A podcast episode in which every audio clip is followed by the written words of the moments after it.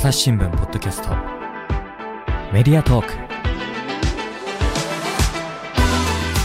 え朝日新聞の岸上渉です、えー今日はですね大阪福島のですね、えー朝日放送の社屋の中にやってまいりました、えー今日はですね ABC さんにちょっとお話をお聞きしたいことがあってですねこの13階のフロアまでやってきたんですけども、えーお話しいただくのはですね今日こちら目の前にいらっしゃいます、えー自己紹介お願いできますか？はい、えー皆さんはじめまして。ABC ラジオのコンテンツデザイン部、いわゆる編成で、えーマーケティングとデジタル編成担当しております。石野海生と申します。よろしくお願いします。お願いしまお願いすします。編成と、まあ、マーケティングっていうことなんですけど、はい。えーとまあ、編成っていうのはそのどこの時間にどの番組入れるかみたいな。はい、とかを考えたりとか。はいはい。で、マーケティングはまあ、もう一言で言うと本当に多くの人にもう ABC ラジオを聞いてもらうにはどうしたらいいかみたいな、はい。どういうキャンペーンを打つのがいいかとか、はい。どういう宣伝を打った方がいいのかっていうのを考える部署だったりします。はい。実は結構お若い。今33歳です。あそうですかはいそうですか。入社8年目でございます。そうですか。はい。えーっとラジオが長いんですか？ラジオそうですね、入社2年目からやってるので、もう今までラジオ7年目になりますから、はい。はい。今まで携わってきた番組とかって 番組で言うと、まあ、宣伝番組とかが中心になってきてしまうんですけれども、はい。まあ、あの、増田沙織アナウンサーが担当している、あの、サリーズコーヒーっていう番組があるんですけど、まあ、それが宣伝番組なので、あの、宣伝を担当してた時に、あの、そういう番組を、あの、やったりとかはしてましたね。はいなるほどですね。あれさんビジネスバタっていう感じですか？そうですね。あんまり制作っていうのはあんまりやってきてはないですね。なるほどですね。はいラジオをやりたくて ABC に来た。え、もともとテテレビの制作をしたくて、はい。はい。ABC を、はい、ABC に入社しましたね。はい。どうですか？ラジオ。あ、ラジオ楽い。しいですよ。はい。すっごく楽しいです。あの、正直、あまり、あの、ラジオに入るまで、ラジオを聞いたこともあまりなかったんまあですですよはい。ね。はい。で、はいまあその、最初テレビのあの制作部に所属させていただいてたんですけど、はいまああの、まあ移動だと。はい。で、どこですか？ラジオ編成業務部だっていうのがあって、はいはい。ラジオ？で、あと編成業務部って何やみたいな、うん。もう全然未知の世界に飛び込む感じで、はい。はい、飛び込んだんですけど、もうそこから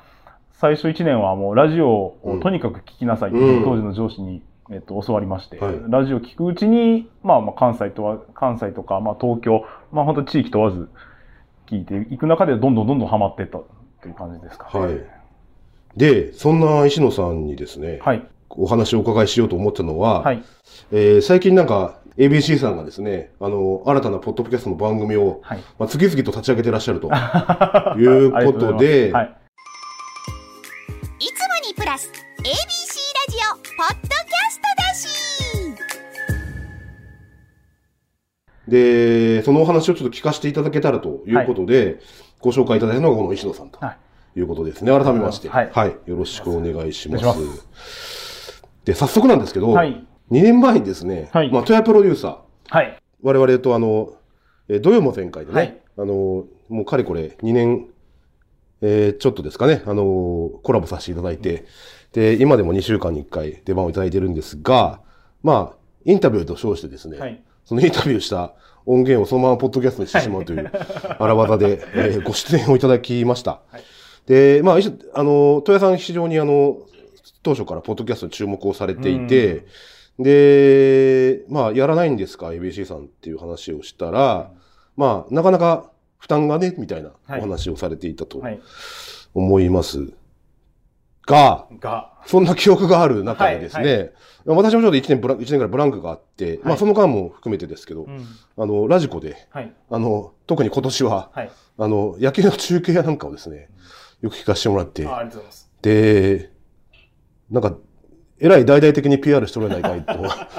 いうことでですね、そうですね。こんな感じでね。柴田博です ABC ラジオポッドキャストって知ってます？ここでしか聞けない番組やあの番組のあんなシーンなどいつでもどこでも何度でも無料でお聞きいただけます聞き方楽しみ方など詳しくは ABC ラジオのホームページで実は僕もハマってますっていう感じで、はい。いつの間にか、いろんな番組が出てますねっていう感じなんですけど、ちょっと簡単に ご紹介いただけますか？あそうですね。えっと、今、番組の数だけで言うとオリジナルが7本で、はいで、地上波の、いわゆるアーカイブって呼んでるんですけど、地上波で放送したやつをそのままポッドキャストに、まあ、切り抜いて出すっていうのがだいたい26本ぐらいで、でで今で、まあ、30本ちょっとの番組が今、ABC ラジオポッドキャストのチャンネルの中に入っている状況でございますはね。で、まあ、オリジナル番組の中には、まあ、今は結構あの、芸人さんが担当されているラジオが多いんですけれども、まあ、過去に終わった番組の、が、まあ、復活、ポッドキャストで復活したりとか、はい。あとは、あの、まあそうですね、まあ、まあ芸人さんのラジオになるんですけれども、まあ若手芸人さんの方を、えーに登場していただいて、あの、どんどんどんゆゆくゆくはそのレギュラーを獲得するぞ、みたいな、うん。あの、そういう目標を掲げていただいてやっていただいている番組とかもあったりとか、はい。いろいろ、じいろんなジャンルにちょっと挑戦しようとしているところではあります、なるほどはい。まあ、ラインナップが超豪華はい。と言いますかですね、贅沢だなと思うのが、まずその、そのね、オリジナル番組って今7本って言いましたけども、これ今30数本の、それぞれにそのプレイリストを持ってるというようなはい、そうです。はいイ。メージでしょうか？はい。で、まずヒットに上がっていくのはやっぱカンニング竹山さんはい。の大阪出張と、はいこれ、ほぼほぼカンニング竹山さんのね、一人語りの番組なんですけども、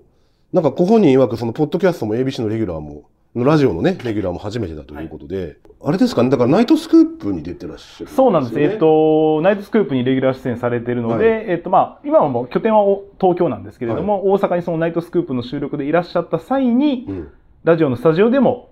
撮らせてくださいと。はいその、ただからそのナイトスクープの収録の直前ですね、はい。1時間だけいただいて、で、収録させていただいているという形ですね。だから2週間に1本ぐらいのペースで。そうですね、今、はい、不定期なんですけど、大体2週間に1本のペースで上げてる状況です。いや、さすがだなと思うのはですね、あの、尺で言うとあの30分にないぐらいのはい。尺の中にはい何個エピソード入ってんだっていうぐらい、しっかりお話を用意されてくるじゃないですか。はい。その辺のそのプロ意識といいますかですね、うん非常に、あの、作ってればこそ感じるといいますか、はい。いつの間にか30分終わってるとそいううような。感じの、あれだ竹山さんがかんこれを喋ろうと思って持ってきてらっしゃる。そうです、はい、そうです。まあ、一応こちらでも、あの、プロデューサーの方が、はいあの、プロデューサーが、まあ、こういう話題もありますよというはいはい。リストは作ってるみたいなんですけれども、基本的に多分竹山さんが、あの、用意してくださってる話をしてくださるはい。形ですね。そうですよ、ね。はい。で、さっきあの、若手芸人のお話がありましたけども、い。何組か聞いたんですが、一つ僕が面白いなと思った天才ピアニストさん、はい。コーナー立て方がすごいしっかりしていて、はい。で、なんか、お二人のキャラクターがよく出ているというかですね、あの、なかなかテレビの、その、芸人さんがいっぱい出ている中では、目立たないと言いますか、目立たないことはないんでしょうけども、まあネタをやってる時はね、よく上沼恵美子さんのモノマネを中心によく見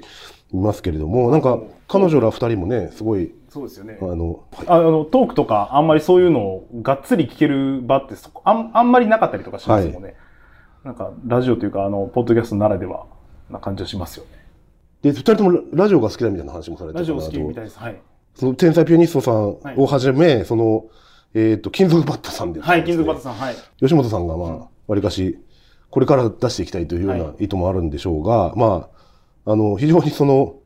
血気盛んと言いますか、はい。ここでファンを掴んで、はい。えーっと、地上波に行くぞはいみたいなはい意気込みをね、はい。こう隠さずにしているところがはい、すごく印象的だなと思う。ゆくゆくはやっぱそういうところもあるんですかね。そうですね。あの、もうご本人もあの番組の中であの、スポンサー、そうですね堂々とスポンサー募集しますてますよはい。ねはいっていうので、はいあったりとかで、やっぱりそこはあの、かなり地上波を意識していただいてるはい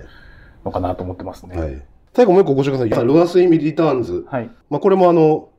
ラジオで人気だった番組の、まあ、続編といいますか。そうですね。はい。はい。復活企画になります。はい。で、この中で近藤夏子さんっていうね、一、はい人パーソナリティのはい方が、その、ポッドキャストやるのがはい。夢だったみたいな。はい。おっしゃってくださって、はいあの本当にありがたいなと思いました。で、近藤さんはそのポッドキャストよく聞いてらっしゃるっていう。もうめちゃくちゃ聞いてはるみたいです毎日。自分の好きな番組があるみたいで。あ、そうなんですね。はいなんか、その中にうちのも入ってたらいいなって思いながら聞いてたんですけどもね。まあ、この辺のその、ラインナップの選び方っていうんですかね。はい。どういうようなところでこの番組が立ち上がっていったのかなっていうのをまずちょっとお伺いできればな。ああ、なるほど。まあ、その、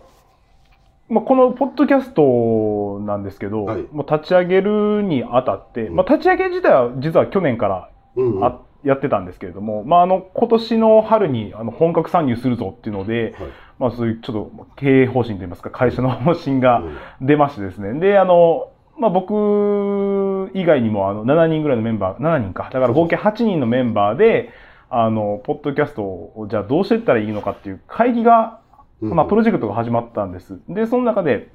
なんか、じゃあ ABC ラジオの目指すべき姿っていうか、あの、どんな風にしていこうかねっていうのを話していく中で、まあ、やっぱり ABC ラジオだから、あの、できるような番組がたくさん並んだらいいよねって話がやっぱり何回も出てきまして、会議を開くたびに、あ、じゃあ、それって何なんやろっていうので考えて、あの、じゃあこういうのがいいんじゃないかっていうふうに並べた次第なんですけれども、まあ、あと、中には結構、あの、なんていうんですかね、その、まあ、ABC ラジオだからできるというか、まあ、その人がいるからできるみたいな番組もあったりとかして、はい。例えばあの、カンニング竹山さんの番組だったりとかは、あの、担当している有名プロデューサーが、もともとカンニング竹山さんと東京で仕事をしてたはいらしく、で、そのつながりもあってというところもあったりとか、まあ、ヨナスリターンズはま、ま、まさに本当にそのヨナヨナっていう番組があって、で、まあ、惜しまれつつ終了して、で、なんか、どっかでできないかなっていうのがあっても、まあ、満を持して、ポッドキャストで復活っていうのがあったりとか。で、さっきおっしゃってくださった、あの、金属バットさんだったりとか、あの、天才ピアニストさんだったりとかは、あの、うちのラジオって結構あの、芸人さんのがうん。担当してらっくださってるラジオが、番組が非常に多くって、はいうん。で、そこの番組を、あの、担当してるディレクター、まあ、プロデューサーの三波さんという方がいらっしゃるんですけど、まあ、霜降り明星の騙し討ちだったりとか、うん。っていう番組を受け持ってる方が、まあ、コーナーとかも考えてくださってるので、まあ、かなり、あの、なんていうんですかね、そこら辺はうちならでは、というか、あの、うん、なんていうか、芸人ラジオをたくさんやってる ABC ラジオならではのコンテンツを今並べてられてるんかなというふうには思ってます。あ、なるほどですね。ABC ラジオで、その、いろんな番組やっていた、まあ、プロといいますかですね。あの、という人脈だとか、はい生かして、その、ABC ラジオらしいっていうんですかね。はい。はいあの、そういったところをこう、狙ってらっしゃるとそうですね。いうようなイメージですかね。なるほどですね。先にね、この8人のメンバーって言ってましたけど、はい。どういう人たち？なんかシーの侍みたいな感じしたよね。なんか基本的に20代、30代の、はいはいはいあの、まあ、若手と言われなる、はい、営業から、まあ、3人、4人、あはい3人ぐらいか。で、編成から2人。はいで、東京でもこういうデジタル周りをやってくださってる方がいらっしゃるので、もうその方も加わり。はいですので営業編成、制作、制作からも2人か。入ったので、営業制編成制作、それぞれの分のところから若手が集められて、はいで、まあ、ちょっとじゃあ、どういうふうなのを目指していこうか、みたいなのを話し合った感じです。ああなるほどはい。まず、やっぱ営業の方3人入ってるっていうのは、やっぱりその、売ることを前提としているというところをすごく感じるなと思って聞いてたんですけども、はい。まあちょっとまさにそうですね。ね、その売るビジョンみたいなところはまたちょっと、後ほどゆっくり聞くとしてですけど、で、まあその春からっていう始まったっていう話なんですが、はいその、まあ、これだけね、豪華な番組群を揃えるにあたって、はい。まあその、かなり高度なはい。経営判断があったんだろうと、はいお察ししますが、はいまあ、どうしてもその、てラジオ局さんがやる中では、こう、まあ、関西ではね、うん。さ先駆けかもしれないけども、はいどうしても日本放送さんとか、はい。あのの。はい。大きな存在がいると。うん。で、いう中で、その、ABC さんがそういう判断をされたというところのうん真意といいますかですね、はい本音の部分をですね、ちょ、かちょこっとでも聞きたいなり変わってなっていう思ってたんですけど、はいはい。えっと、だからそれで言うと、あの、あの、まあ今、キー局だったら TBS だったりとか、はいはい。LF さんだったりとかが今、どんどんどんどんもう先にやってはって。で、関西でも実はその、ラジオ関西さんだったりとかがすごい人気番組出してたりとか、あやってますねそうなんです。ねなので、はい。はい関西で言うと多分、はい。ラジオ関西さんが一番多分進んでるのかなというふうに思ってるんですけど、だからまだ、だから、ただまだそこまで、ポッドキャスト自体が、まあ、来てるとはいえ、多分ままだその YouTube みたいな感じで爆発的にこう、うん。成長してるわけではないのかなっていうので、まだ、まだ参入できるやろっていうので、はい。あの、まあ、行ったれってなったんやと思うんですけど、はい。まあ特にやっぱりその、まあ、結構その、会社としては、あの、地上波ってどうしても、なかなか伸び悩んでるというか、うん。あの、地上波ってまあ、まあ、地上波よりも、まあ、これから、まあ、おデジタル音声のうん。時代が絶対に来るっていろんな調査結果で言われてたりとかするので、はい、そうですね。やっ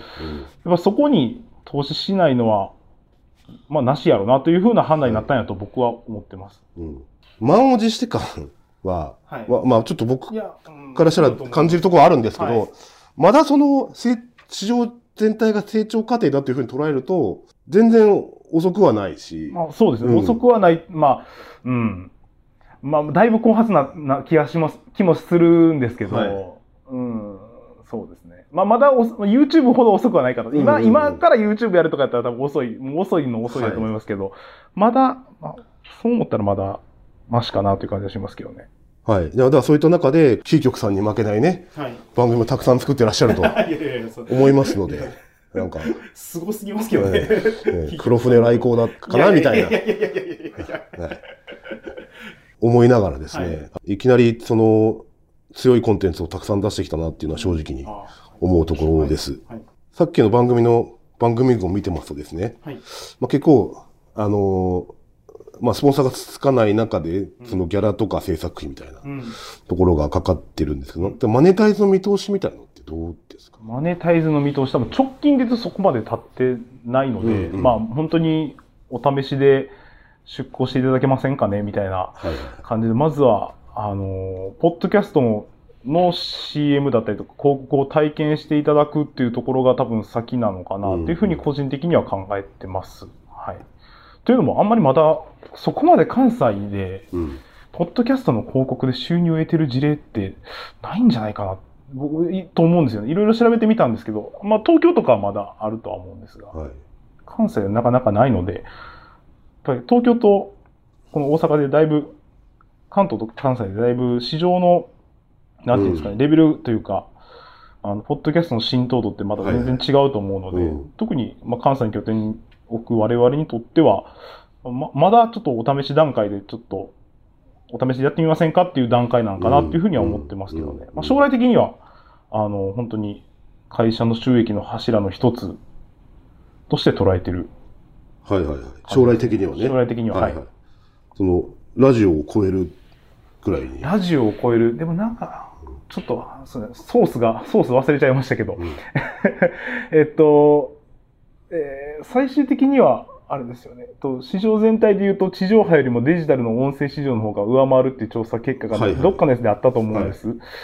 予測なんですけど、はい確か。で、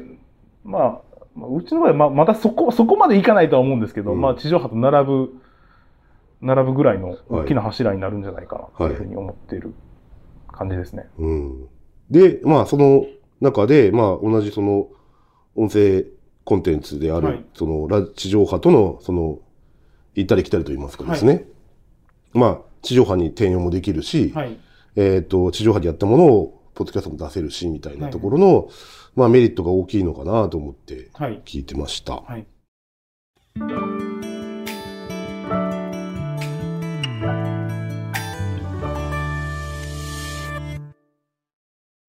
今日の番組の感想誰かと分かち合いたいなそんな時は Twitter のコミュニティがおすすめです連日リスナーさんの感想や出演者の書き込みで盛り上がっています番組をお聞きのそこのあなたちょっと作業を止めてスマホを手に取ってみてください。番組をスクロールやタップすると説明文が現れます。そこのリンクをクリックすればお気軽にご参加いただけます。皆さん、ツイッターのコミュニティに入ってくれるかな？いいとも。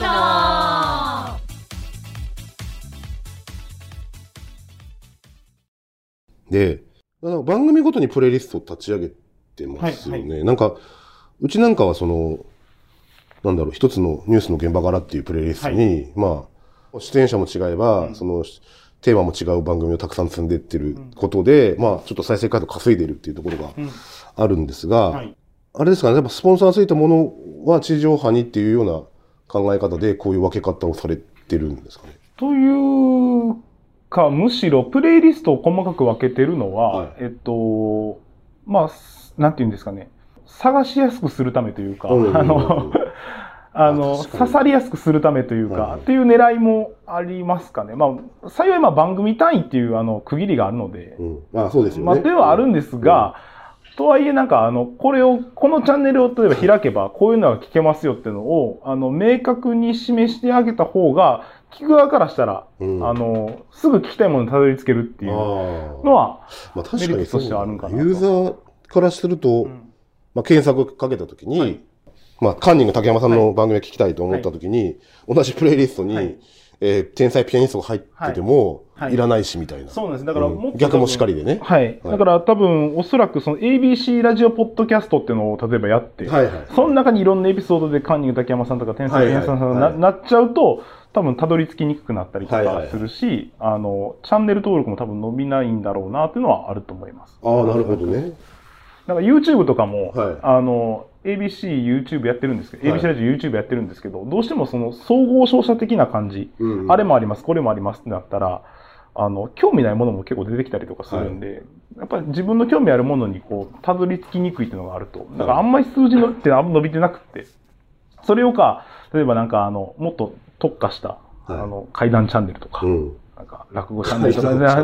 か、の方がなんか伸びる傾向にあるとは聞いたことあります。そうですね。本当に自らこうスイッチを押しに行かなきゃいけないので、はいはい押しに行くのでは、い地上波と違う。地上波ってどうしてもやっぱり流れてくるものうんうんうんを受け身で聞くっていう感じなんですけど、はいどうしてもこうスイッチを押しに行くっていう上で、やっぱりある程度その興味ないやつは多分本当に興味なかったりとかするので、はだけど興味あるやつだけ聞きたいっていう聴取スタイルが基本だと思ってるんですよね。なので、まあ細かく分けていくっていうのは必須なんかなっていうふうに思ってます。はい。ああ、なるほどね。そういう考え方もあるんですね、はい確かに。はい。で、さっきね、ちらっと、あの、他局の名前を出させてもらいましたけど、はい。まあ、どうしても日本放送さんとか TBS さんとかっていう、さはい先行しているところがうんあるんですが、やっぱりどうしても意識してしまいますかね？いや、意識します、やっぱり。あの、ポッドキャストランキングっていうのがあったりとかするんですけど、あれとかでもやっぱり、あの、上位だったり、コメディジャンル、いろんなジャンルのランキング、ああの、アップルポッドキャストだったりとか、はいそのスポティファイのポッドキャストでのそのランキングっていうのがそこダーって出てくるんですけど、やっぱり上位占めてるのって、やっぱり TBS ラジオさんだったりとか、あの、ニッポン放送さんだったりとかが作ってる番組が多かったりとかするので、はいうんうんやっぱり、まあ、こういう風なところが目標やんなーっていうのはみんなで、やっぱりそれは共通認識として持ってますね。はい。うん。めっちゃ意識します。ただなんかやっぱり、あの、うちにもできることとできないことが絶対あったりとかするので、まあ本当に原点というか、あれですけど、あの、現代に戻るというか、ABC ラジオだからできるっていうのを、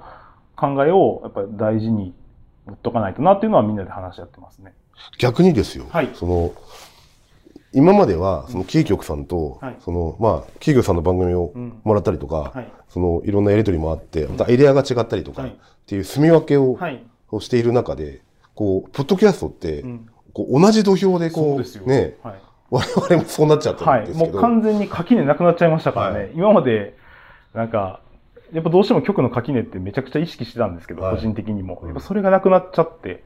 もうなんか、ネットフリックスみたいな感じで、あの、うんなんか本当にコンテンツで勝負するみたいなはい。感じの戦国時代が始まった 感じの感覚です。そんな感覚です。いやそうよね。はい。逆になんかその、ね、市場規模が大きくなるという予想があるけども、なればなるほどはい、競争っていうんですかね。はい。もう激化すると思います。もっと、うん、ほんまに、なんていうんですか。うん、もうよより、なんか、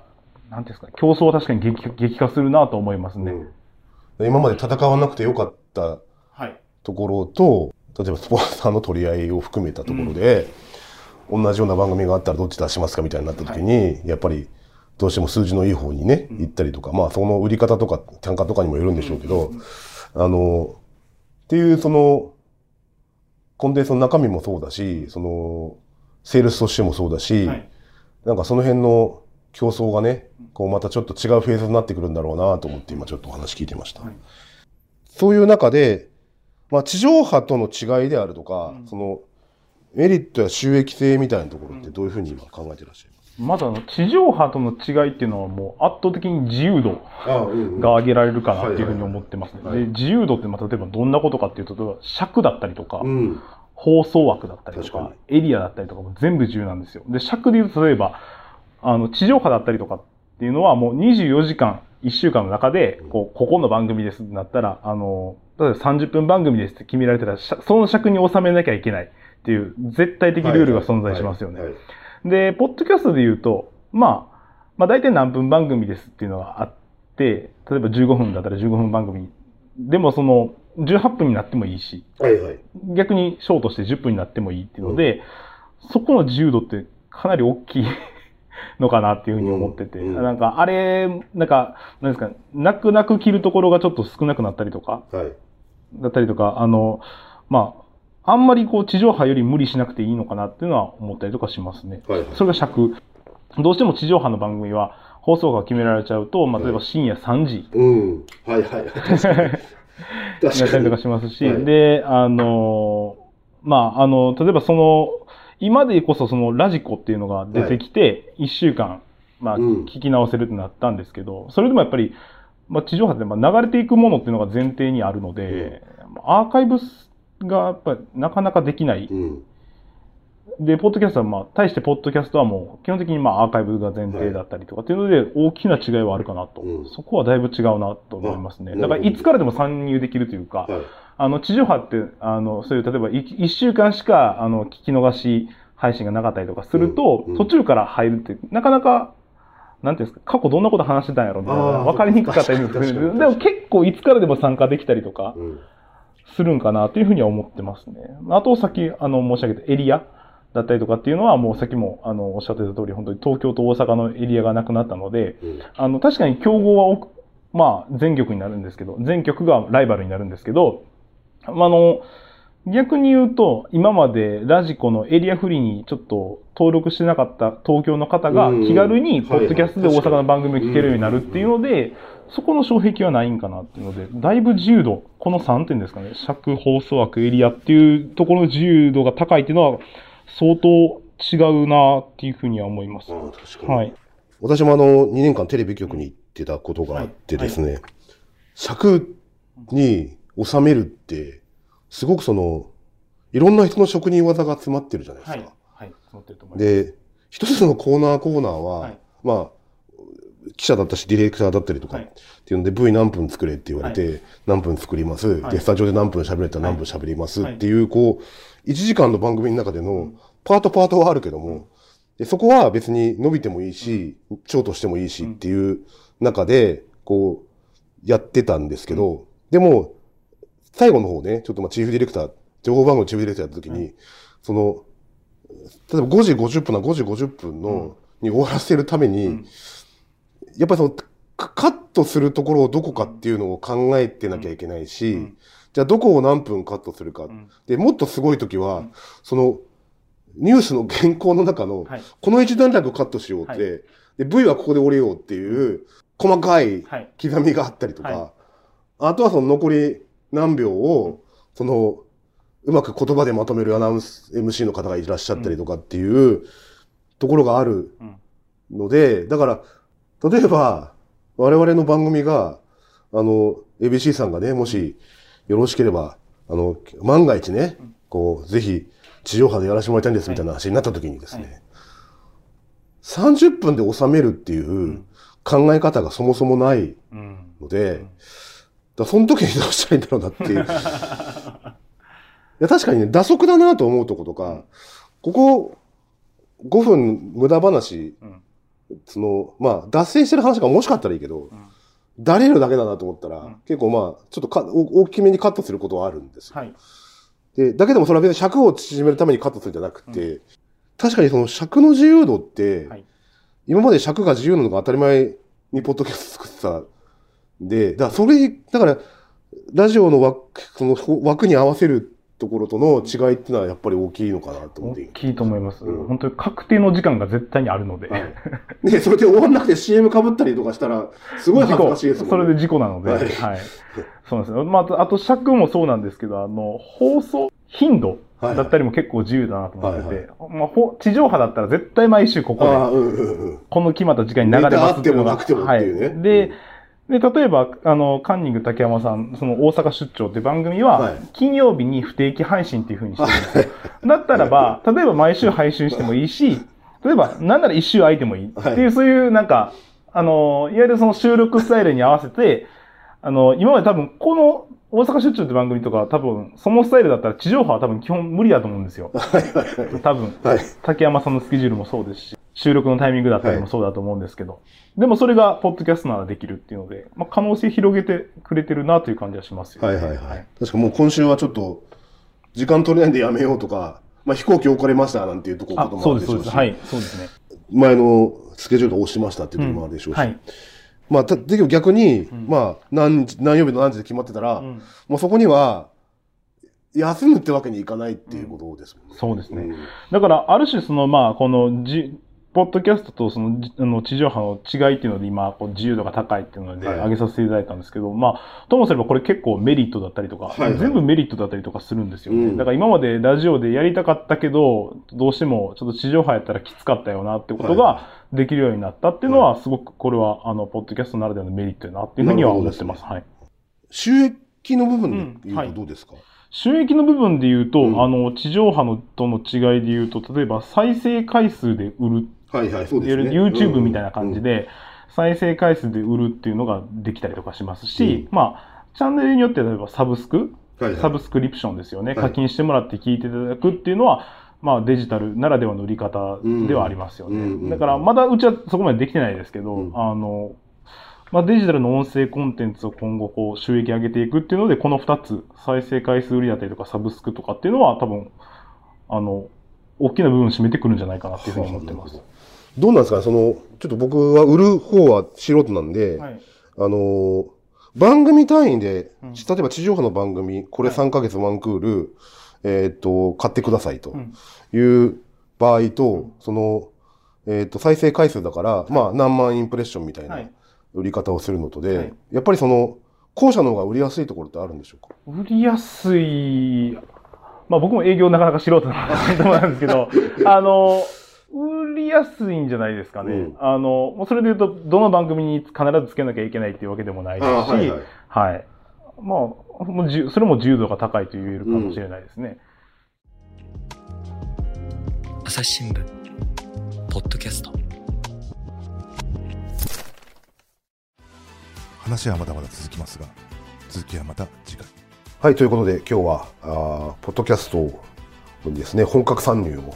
えーされた朝日放送のですね、えー石野海生さんにお話をお伺いしました。えっ、と、ABC ポッドキャスト、はい。えっ、と、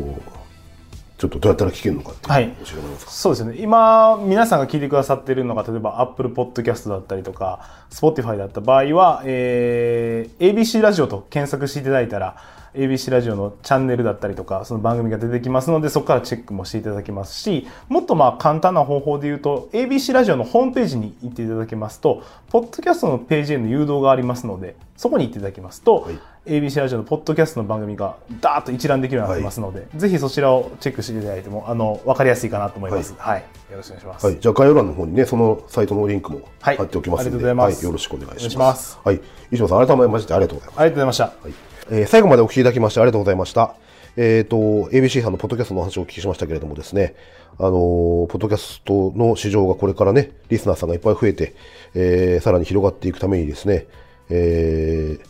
ー ABC さんともいろいろと新たな可能性をですね、これから考えていきたいなと思うお話でした。えっ、と、ABC さんに限らずですね、えー我々朝日新聞ポッドキャストの方も、えー今後とも引き続きご愛顧いただきたいなと思います。あの、えーご意ご意見ご質問、えー概要欄の方の、えーお便りフォーム、えーあるいは TwitterX のコミュニティであるとかですね、といったところで受け付けております。えーまた、えースマホのアプリの方から、えー番組のフォローの方も、えーまだの方はよろしくお願いいたします。えーということで、朝日新聞ポッドキャスト、朝日新聞の岸上渡がお送りしました。えーそれではまたお会いしましょう。